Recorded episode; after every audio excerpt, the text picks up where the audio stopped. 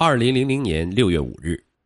焦作市检察院受理审查武涉县检察院依法抗诉的朱英桃故意杀人一案。在办案中，市检察院审查起诉书的检察官充分履行侦查、审判、监督职责，他们重新取证上千份，走访村民近百人，行程数千里，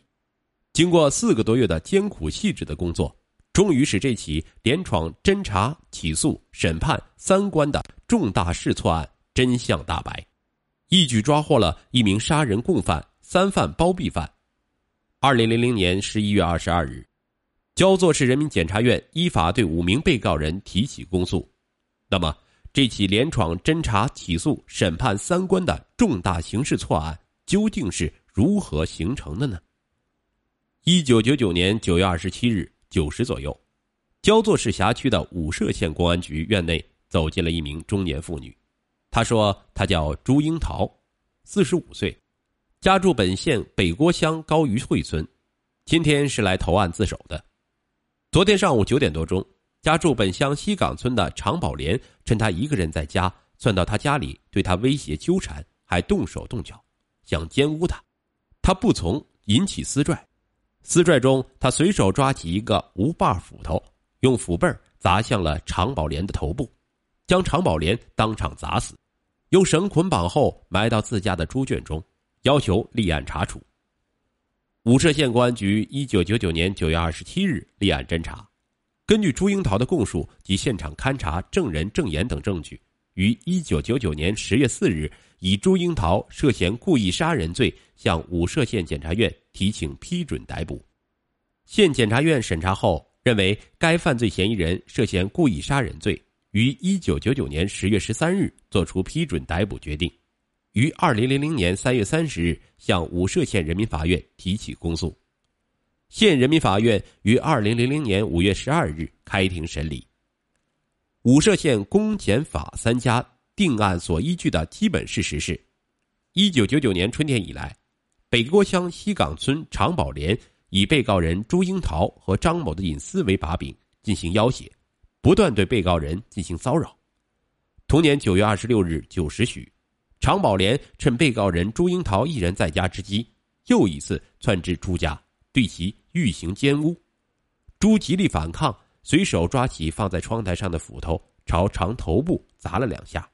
致常昏迷，被告人恐常醒后报复，使用一根细黄色尼龙绳勒住常的颈部，致其机械性窒息死亡。而后，被告人将常的尸体埋入自家猪圈内。次日，被告人朱英桃到武涉县公安局投案。朱英桃的丈夫夏世金证实，一九九九年九月二十六日后夜，我正睡觉时，爱人将我推醒后，说他把常宝莲弄死了。尸体埋到猪圈里。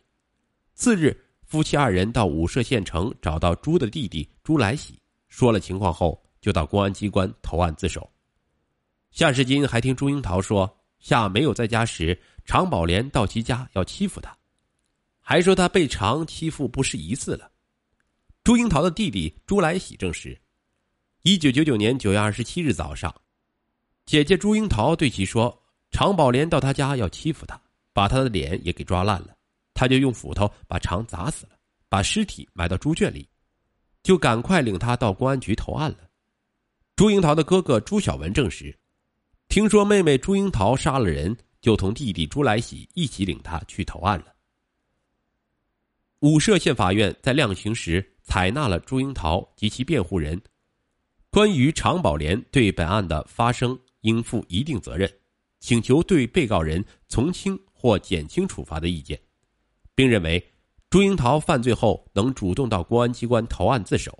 案发后被告人对被害人进行了民事赔偿等，因此从轻判处被告人朱英桃有期徒刑五年。至此，一起错案闯过公检法三关落下帷幕。五月二十九日，武陵县法院在焦作市看守所开庭宣判后。被告人朱英桃当庭表示不上诉。武涉县检察院认为此案事实清楚，证据确实充分，足以认定，但认为武涉县法院对该案的定性准确，量刑极轻，于二零零零年六月五日依法提出抗诉。焦作市检察院审查起诉处在审查中发现，武涉县公检法三机关在办案中仅把朱樱桃的供述作为定案依据，发现这个抗诉案有许多疑问难以解释。首先，朱英桃供述七十四岁的常宝莲趁朱英桃家中无人之机想强奸她，但卷宗内找不到任何证据来支持这一说法。相反，朱英桃衣服完好无损。再者，朱樱桃供述，他把常宝莲砸晕后勒死，将尸体装到编织袋中，从西屋弄出，又穿过二十多米的院子，越过一米高的猪圈墙，把尸体搬入猪圈内。常宝莲是一个身高一米七、体重一百七十余斤的胖老汉，而朱英桃则是一个四十五岁的瘦小女人，使人难以相信她自己能干得了。三是。朱英桃说：“她从砸伤、勒死、装袋、挖坑，到埋好尸体，仅用了两个小时左右，实在令人难以置信。”四是朱英桃对她及丈夫当天的活动情况，在时间上说的十分确切，这对不讲究时间观念的农村妇女来说，让人不可理解。五是法医鉴定常宝莲头部、面部四处钝器伤，其中头顶部两处，左眼窝一处。右眼角一处，而朱英桃供述用无把斧背打击死者两下，面部的两处钝器如何形成，则无法说清。这诸多疑点让人感觉犹如雾里看花，模糊不清。市检察院起诉处经多次会审、分析、研究，认为背后定有重大隐情，必须查清案件的真实情况，不可简单的抗诉。遂组织精兵强将，实行侦查、审判双向监督，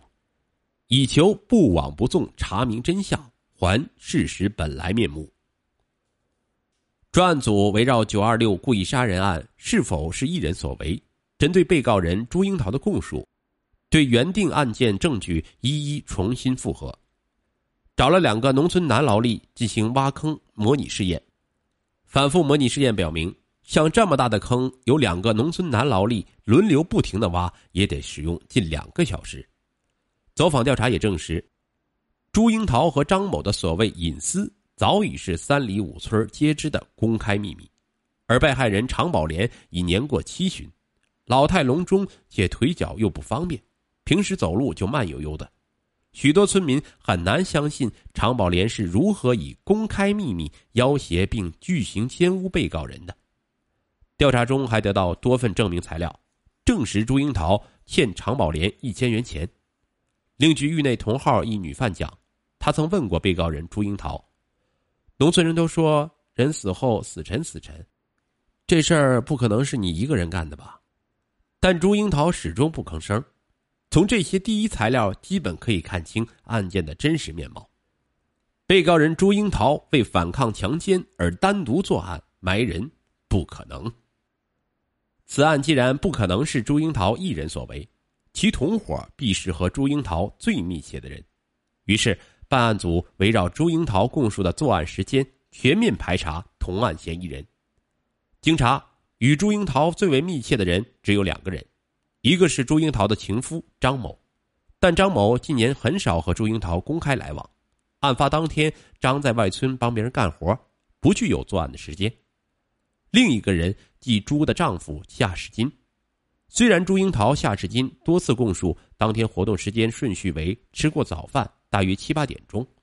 朱英桃安排丈夫夏世金上街买农药，让两个孩子去亲戚家玩，自己在家打扫卫生。九时许，常宝莲来到家里被杀，然后丈夫买药回来，又被安排去给娘家嫂郭仙桃送二百元医药费，自己挖坑埋尸。到中午十二点左右，夏时金回家后，夫妻俩又开车去购化肥。下午，全家人去地里挖花生。一个农村妇女对时间概念如此的清晰，而且上午在家杀了人，下午能若无其事的去地里挖花生，这些反常情况更加引起专案组对夏的怀疑。